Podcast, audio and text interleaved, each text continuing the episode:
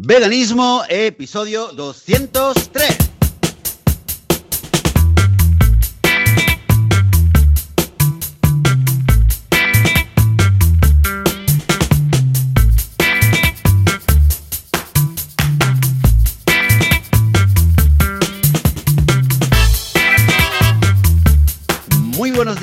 Bienvenidas y bienvenidos a Veganismo, el podcast, el programa donde hablamos sobre temas relacionados con el veganismo, con la vida vegana, cómo ser veganas, veganos sin morir en el intento, sin matar a nadie, sin hacerle daño a nadie, sin explotar a nadie. Señoras y señores, aquí hablamos de veganismo. Yo soy Joseph de la Paz de vitaminavegana.com. Este podcast lo hace conmigo también Joan Boluda de la Academia de Cursos de Marketing Online de boluda.com pero ahora mismo el señor eh, Boluda está atendiendo unos temas eh, domésticos, electrodomésticos, para ser un poquito más exactos. Ha tenido una desconexión y quizás pueda unirse al programa durante este episodio, pero hemos querido ya empezar porque tenemos eh, la suerte y la alegría de poder contar con un invitado muy especial que ha venido para estar con nosotros en el podcast. Muy buenos días, Diego Hernández de Aula Animal y autor del libro,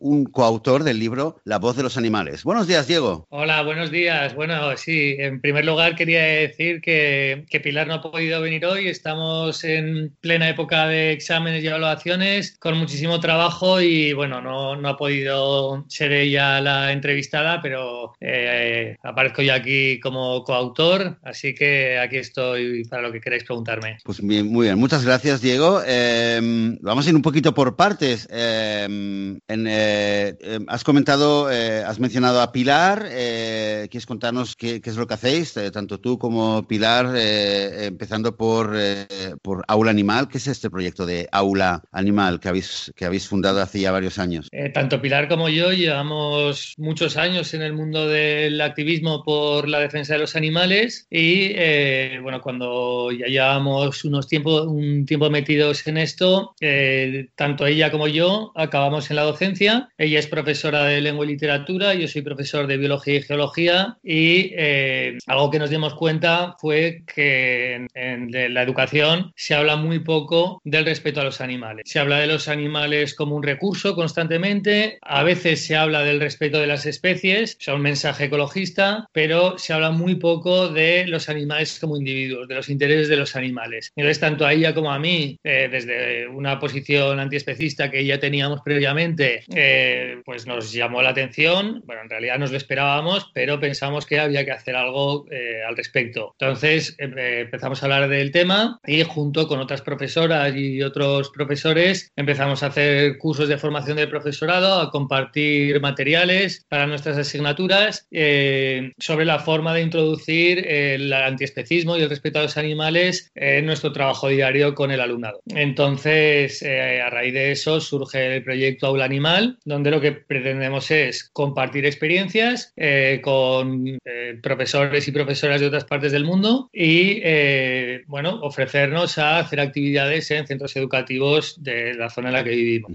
¿Cuándo nació este proyecto Aula Animal? Pilar comenzó a trabajar como profesora en 2008, yo empecé en 2010, entonces fue a finales del 2010 que hicimos el primer curso de formación del profesorado con el sindicato CGT, eh, tanto Pilar como yo, como otras compañeras que están en el proyecto o que han colaborado más bien en el proyecto, eh, son afiliadas a este sindicato. Y eh, el sindicato, pues eso nos ofreció una plataforma para hacer un curso homologado y reconocido por el gobierno de Aragón para otros profesores. Entonces, ese fue realmente nuestro primer proyecto ya serio, donde tuvimos que bueno, contactar a otras personas que tuviesen experiencia eh, desde el campo del activismo, eh, pero sobre todo desde el campo de la docencia y, así surge Aula Animal. O sea, Aula Animal surge como una necesidad, en realidad no lo teníamos pensado, empezamos a hacer cosas, eh, surgió este curso, tuvimos que poner un nombre y bueno, pues hasta ahora no hemos parado.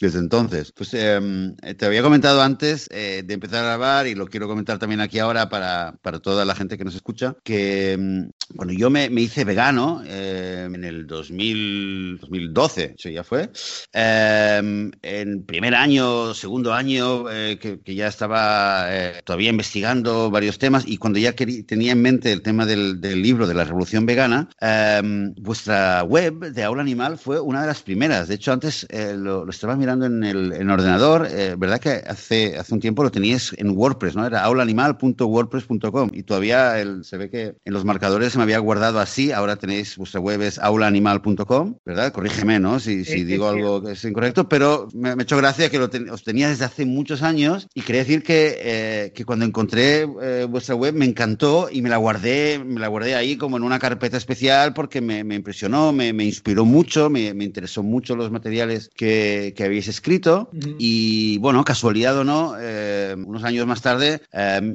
parte de mi activismo, hoy en día de hecho, todavía es dar charlas en escuelas y es, digamos, es un, es proyecto educativo donde también trabajamos, no somos profesores de, de, secundaria, pero somos personas que vamos a, en cooperación con las escuelas a dar charlas sobre derechos de los animales, a hablar sobre sintiencia, sintiencia animal, a, a, poner un poco el foco en lo que es la explotación animal en la, en la industria ganadera. Lo cual un poco ahí sí que me, me es muy, muy emotivo realmente tenerte a ti eh, como representante de este proyecto y poder hablar contigo de aula animal. Eh, has comentado que eh, tenéis, eh, en, una de las cosas que hacéis es un curso de homologación para profesores. Eh, no sé si puedes explicar un poquito más sobre, sobre esta certificación. ¿Es algo voluntario? O sea, ¿hay profesores de vuestra región que, que le interesa el tema, entonces os contactan o vais, a, o, o vais ofreciendo este curso? Bueno, voy a comentar otras cosas antes de esto sí. que has contado tú. Sí. pero, perdona, que es que me... Sí, sí. Que ha entrado a ver, lo primero, eh, me alegro un montón de que la página de Habla Animal te ayudase. A veces es, eh, nos sorprende el, público que, la visita y eh, la gente tan variada que nos escribe. Pero efectivamente, no solamente está pensada para profesoras y profesores, sino que nos parece muy interesante que todos los activistas consideren la posibilidad de ir a centros educativos. No hace falta ser docente para poder hablar con chavales y chavalas y hacer una actividad chula. Eh, en realidad, el ser docente aporta muy poco, porque eh, cuando tú eres profesor, profesora, tú estás especializado en tu materia, pero no estás especializado en el respeto a los animales. Sin embargo, eh, la gente como tú, eh, activistas, están mucho más preparados y preparadas para hablar con los chavales sobre este tema. Entonces, desde Habla Animal, una cosa que tenemos muy clara es que queremos eh, apoyar y motivar y, y fomentar que cualquier activista considere la posibilidad de ir a un centro educativo, a hacer una actividad, a dar una charla, a generar un debate sobre el tema del respeto animal. Eh, perdona, eh, Josep, ¿cuál era la, la, pregunta, la última pregunta que me has hecho? Es que has dicho dos cosas. Ah, sí, sí, he dicho varias cosas, sí, sí, claro. Entonces, um, des después de comentar esto, sí, después sí. de comentar esto, eh, lo que te preguntaba es cómo funciona realmente este curso que has comentado antes de para, para docentes, de homolog está homologado y tal. ¿Cualquiera lo puede hacer? ¿La gente acude a vosotros o vosotros eh, lo ofrecéis a determinados eh, docentes? ¿Cómo funciona? Vale. Eh, en las comunidades autónomas, los profesores de, de, la escuela pública somos, bueno, somos funcionarios y tenemos que hacer una serie de cursos y una formación todos los años. Entonces, dentro de esta posible formación hay unos cursos de formación del profesorado y hay muchos temas de formación del profesorado. Algunos o la gran mayoría están relacionados con las nuevas tecnologías, bueno, algunos otros de, enfocados a materias en concreto, pero desde Aula Animal con CGT propusimos a la Administración, a la Consejería de Educación, hacer un curso sobre cómo transmitir el respeto a los animales en el aula. Entonces, eh, afortunadamente, la Administración lo aceptó y eh, ya desde hace varios cursos hemos hecho este curso, eh, valga la redundancia, de eh, formación del profesorado sobre cómo transmitir el respeto a los animales. Entonces, nos abre muchas puertas, primero porque conocemos a otros profesores de Aragón que están interesados en el tema, les damos materiales y generalmente al final del curso eh, hacemos, eh, bueno, les pedimos que hagan una unidad didáctica sobre cómo tratarían el respeto a los animales en su materia, en su asignatura. O sea, que preparen un tema, que preparen actividades. Eh, si son profesores de historia, por ejemplo, cómo relacionarían su asignatura con el tema del respeto a los animales. Y hay proyectos bastante chulos. Algunos se pueden encontrar en nuestra página web, en aulanimal.com. Y, creo que, que es una de las cosas que mejor resultados nos da, porque no solo tratamos de ir a los centros educativos directamente a hacer las actividades, eh, las personas que llevamos a cabo aula animal, sino que lo interesante realmente es que el profesorado incluya el respeto al animal en su materia, como un contenido transversal más, como el antirracismo, el antisexismo, eh, bueno, otras eh, posiciones de respeto, pues que incluya también el respeto a los animales. este, esto, ¿Todo este material está, está online o hay parte, de, parte del curso, digamos, que es solamente presencial? O sea, una, una vegana que nos esté escuchando ahora mismo, que esté en México o en Colombia eh, o en Singapur, sea docente o no, como has comentado antes, que no, es necesario ser docente para, para eh, tener una iniciativa así, eh, quiere hacer algo, quiere ir a una escuela o, quiere influir en otros o hablar con otros maestros, puede, puede encontrar material en, en, vuestro sitio web para, para, poder empezar a mover el tema. El, el curso no está online. hay alguna sesión que está grabada en un canal de YouTube que se llama Ciudad del Viento, pero, pero no. O sea, lo que recomendamos si alguien quiere hacer una charla en un centro educativo y saber cómo lo enfocaríamos desde aula animal, eh, lo más recomendable sería que se mirase en el libro eh, por el que estoy aquí, porque en ese libro intentamos eh, reflejar lo que creemos que es fundamental tratar con el alumnado, ¿vale? Entonces, eh, tanto el tono como el enfoque, como los contenidos del libro, creo que transmiten muy bien lo que hacemos en las charlas cuando vamos a los centros educativos. Bien, oye, has empezado a hablar, a, mencionar el libro, eh, que es justamente lo que te iba a preguntar. empezaste hace varios años el proyecto de Aula Animal y, mm, si no me equivoco con las fechas, en el último año habéis sacado un libro eh, llamado La voz de los animales, que sería un poco como la, la culminación de, todo este trabajo que habéis hecho en estos años. Cuéntanos más, eh, el libro, eh, cómo nació, qué, qué, tiene, qué, qué, aporta. Como aula animal, el libro surgió por una necesidad. O sea, no teníamos pensado escribir un libro, pero cuando damos este curso de formación del profesorado,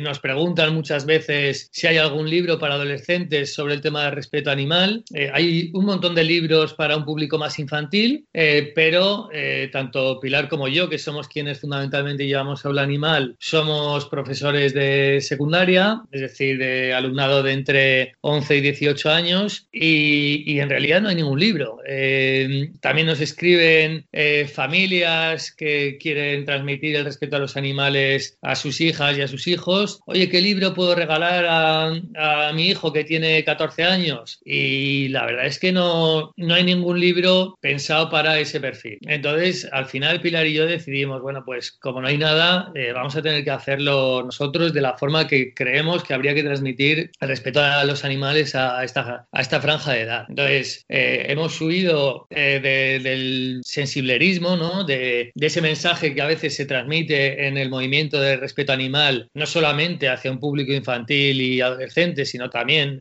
para un público adulto, donde prácticamente parece que lo único que importan son las emociones y no la racionalidad, ¿no? Los argumentos, que tenemos argumentos éticos, que, hay unos motivos, o sea, que no, no hay que respetar a los animales porque nos gusten los animales o porque amemos a los animales, sino porque eh, deben ser respetados por justicia, ¿no? Entonces, esa idea eh, de que el respeto a los animales es una cuestión seria y, y que hay unos argumentos para, para hacerlo, es lo que queremos transmitir en este libro, ¿no? O sea, transmitimos, por un lado, la empatía, intentar que quien lea el libro eh, se dé cuenta de que los animales sienten y cómo sienten y cómo les afectan lo que hacemos con ellos. Y por otro lado, exponer unos argumentos para respetar a los animales y comparar eh, el racismo con otras formas de discriminación que, por desgracia, siguen en la sociedad, pero cada vez vamos eh, rechazando más. Entonces, bueno, yo creo que para cualquier chaval con capacidad de pensamiento crítico que le guste pensar, pensar, eh, pues puede ser un libro muy interesante. Lo hemos enfocado eh, con este objetivo, pero también hemos hecho un formato muy concreto para que se pueda leer en las aulas.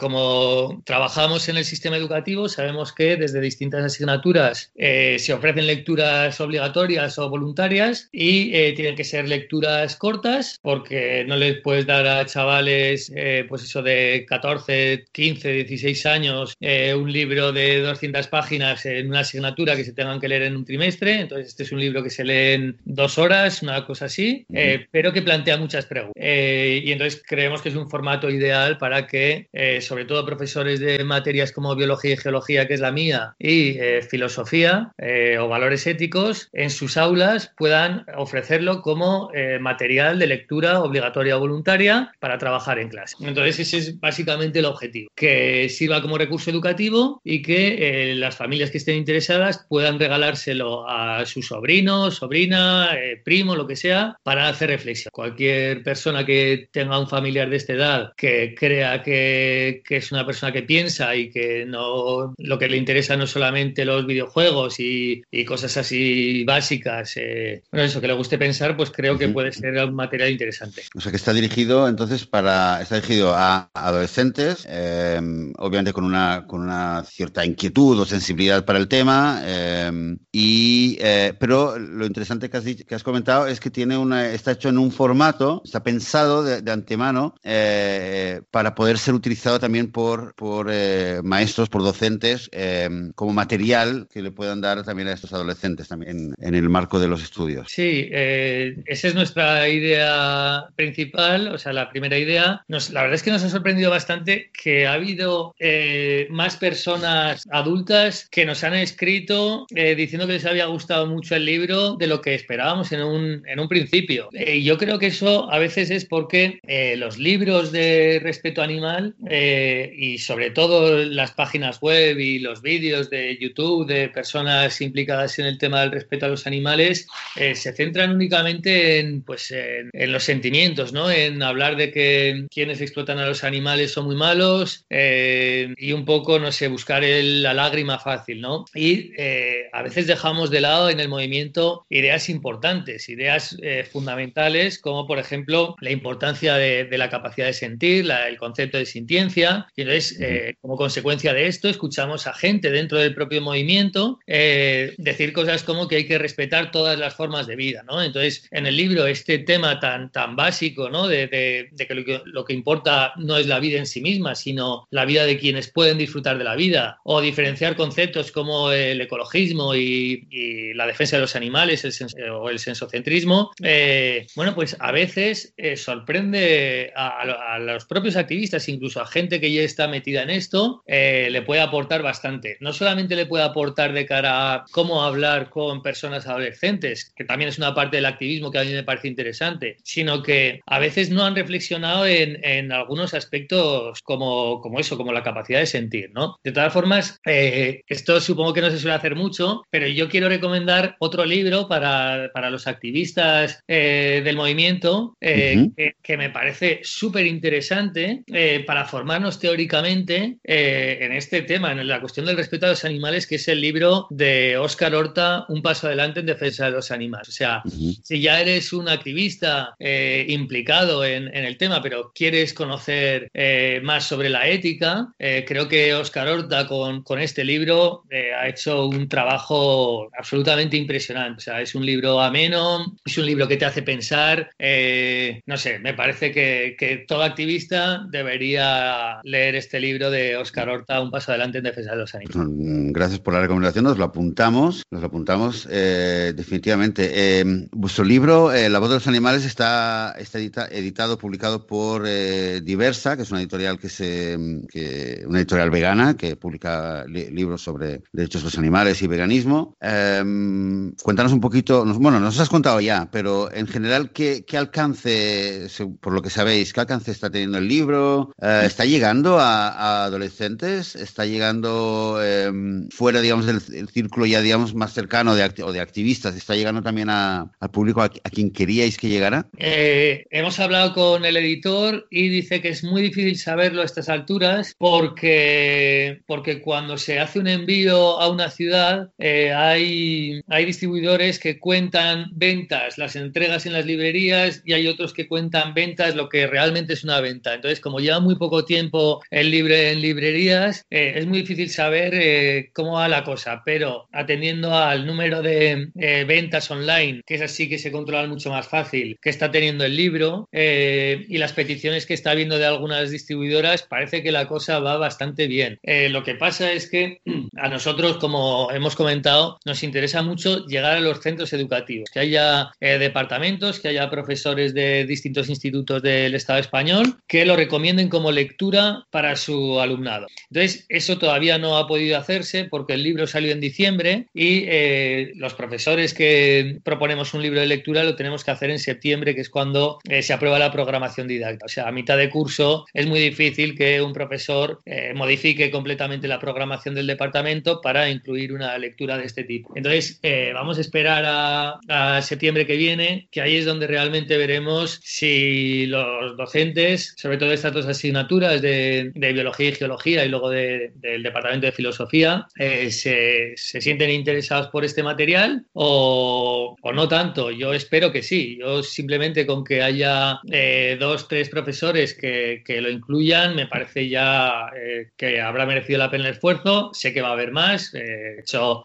ha habido más de dos o tres profesores que nos han dicho que lo van a incluir en las programaciones didácticas, pero si alguna persona que nos esté escuchando conoce a algún profesor de estas materias, eh, por favor que le haga llegar este libro para ver si les interesa y se animan. Pues para, eso estamos, parte del motivo por el cual estamos aquí en el podcast hablando también del libro, del proyecto de Abuela Animal. Es, es curioso, me acabo de acordar ahora mismo que mm, eh, creo que fue hace, bueno, ayer por, ayer por la tarde estaba, estaba en casa, con, estaban mis hijas en casa conmigo y me acercé un momento al ordenador, quería buscar una cosa en Facebook y nada, y fue aquí a abrirlos, me vinieron al, lado a ver qué estaba mirando y justo lo primero que me sale fue un, eh, bueno, un post de alguien en un grupo eh, vegano en español y había una foto, no me acuerdo si era una foto creo de un gorila o algo y claro, mis niñas lo vieron y dijeron, ay papá, dale like, no sé qué, a ver qué es. Digo, no, un momento, es que esto es un artículo que no sé qué.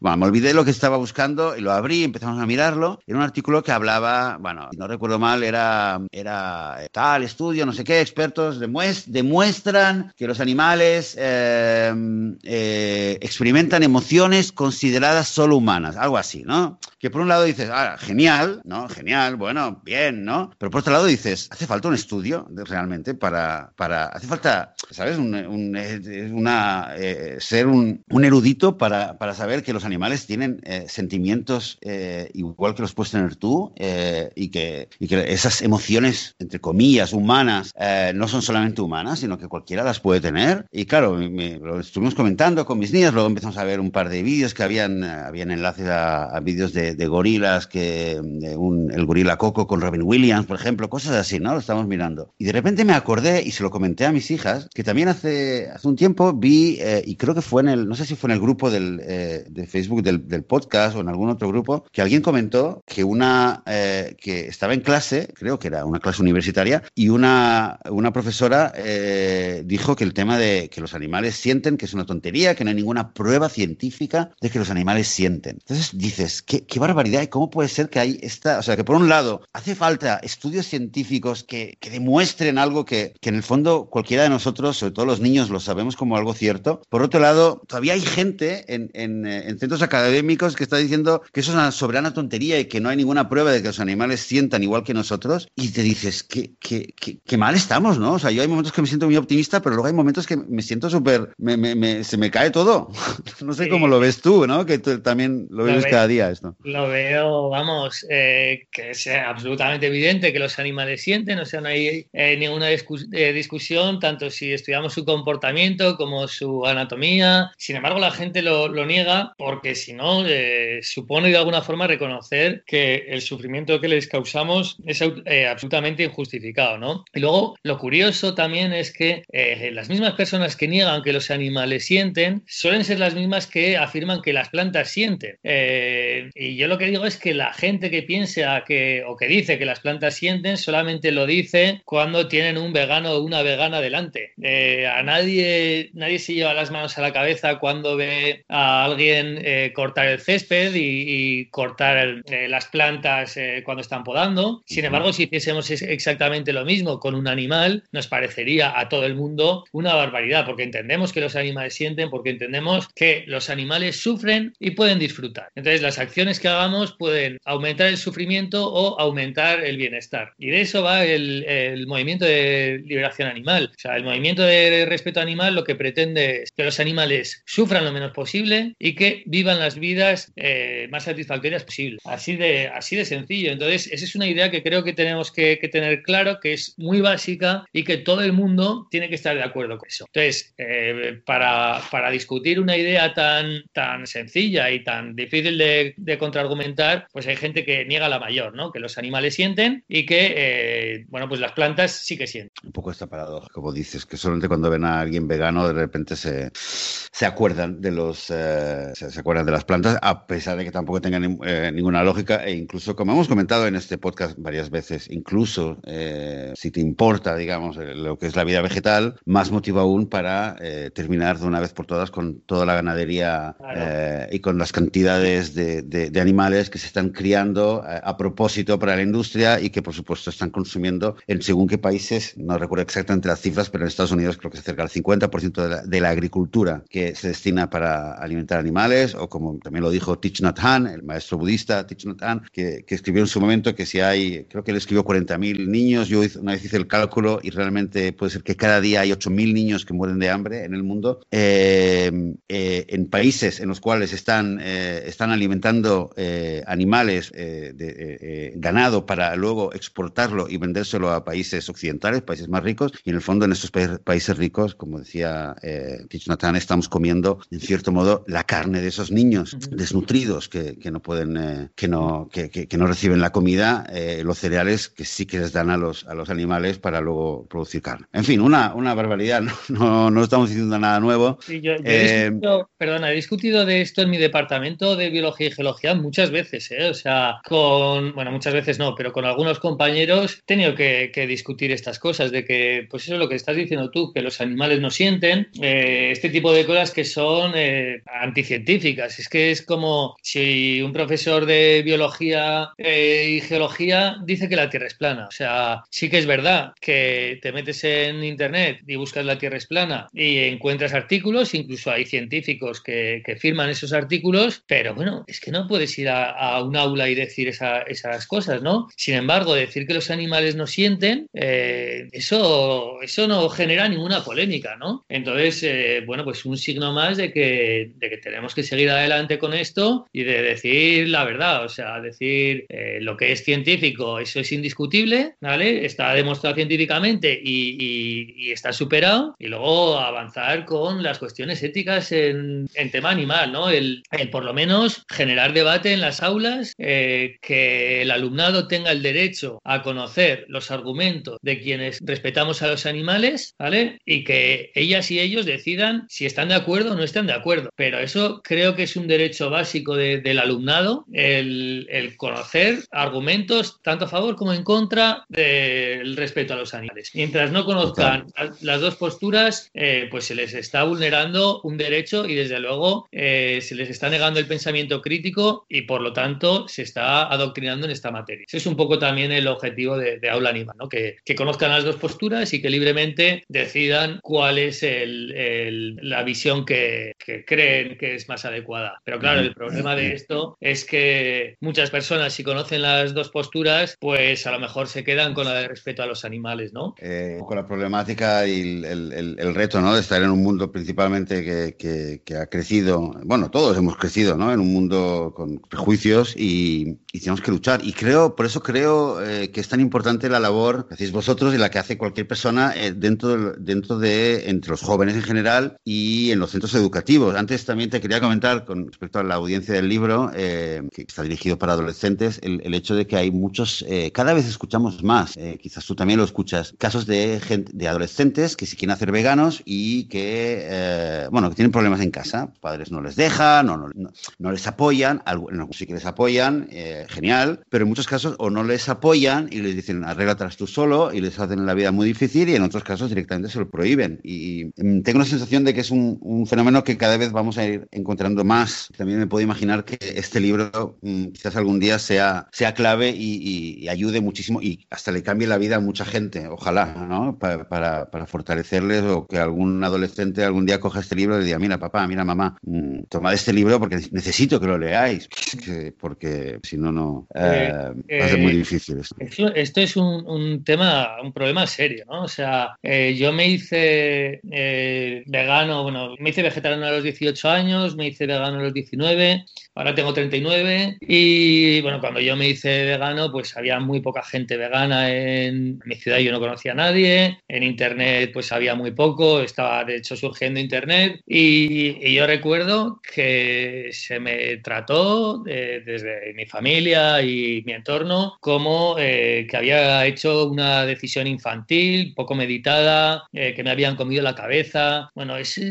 una cuestión que yo creo que hemos afrontado muchas personas veganas, sobre todo cuando te haces vegano cuando eres joven o relativamente joven.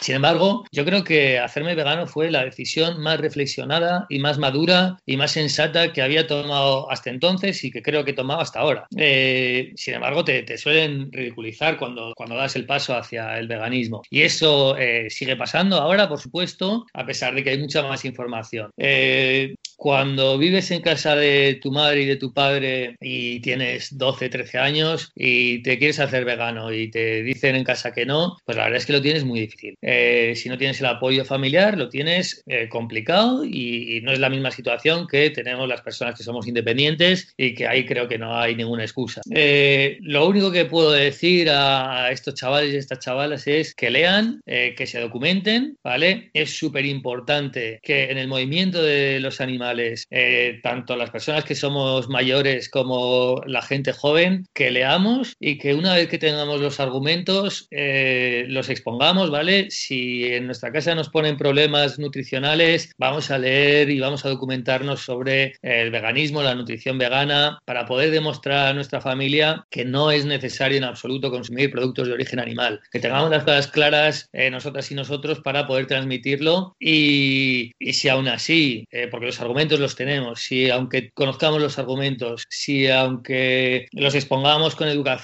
nuestra madre y nuestro padre nos lo impiden, pues nada, yo solamente puedo mandar apoyo, que hagan lo que buenamente puedan, pero que, la situación hay que reconocer que es muy difícil, ¿no? Entonces el mensaje me gustaría más bien mandarlo a las familias y decir que respeten las decisiones de sus hijos y de sus hijas, que esto no es eh, una, una moda, esto no es simplemente un capricho, esto es una cuestión de, respeto eh, y bueno, que hay argumentos y que ellos también deberían conocerlos y deberían intentar conocer a sus hijas y a sus hijos por qué toman esa decisión y que, eh, pues que ser eh, buena madre, buen padre, preocuparse por los familiares es escuchar los argumentos que tienen y respetar las decisiones que toman. Totalmente, totalmente, Diego. Me quedo con este mensaje que has lanzado tanto a los eh, adolescentes que están en esta situación de este mensaje de ánimo como el mensaje a los, a los padres, a los, a los familiares que tienen esta situación para que, como dices tú, que respeten, que respeten, que empecemos respetando también a, a, a los más jóvenes en nuestra familia y, veamos que realmente, como en tu caso, quizás es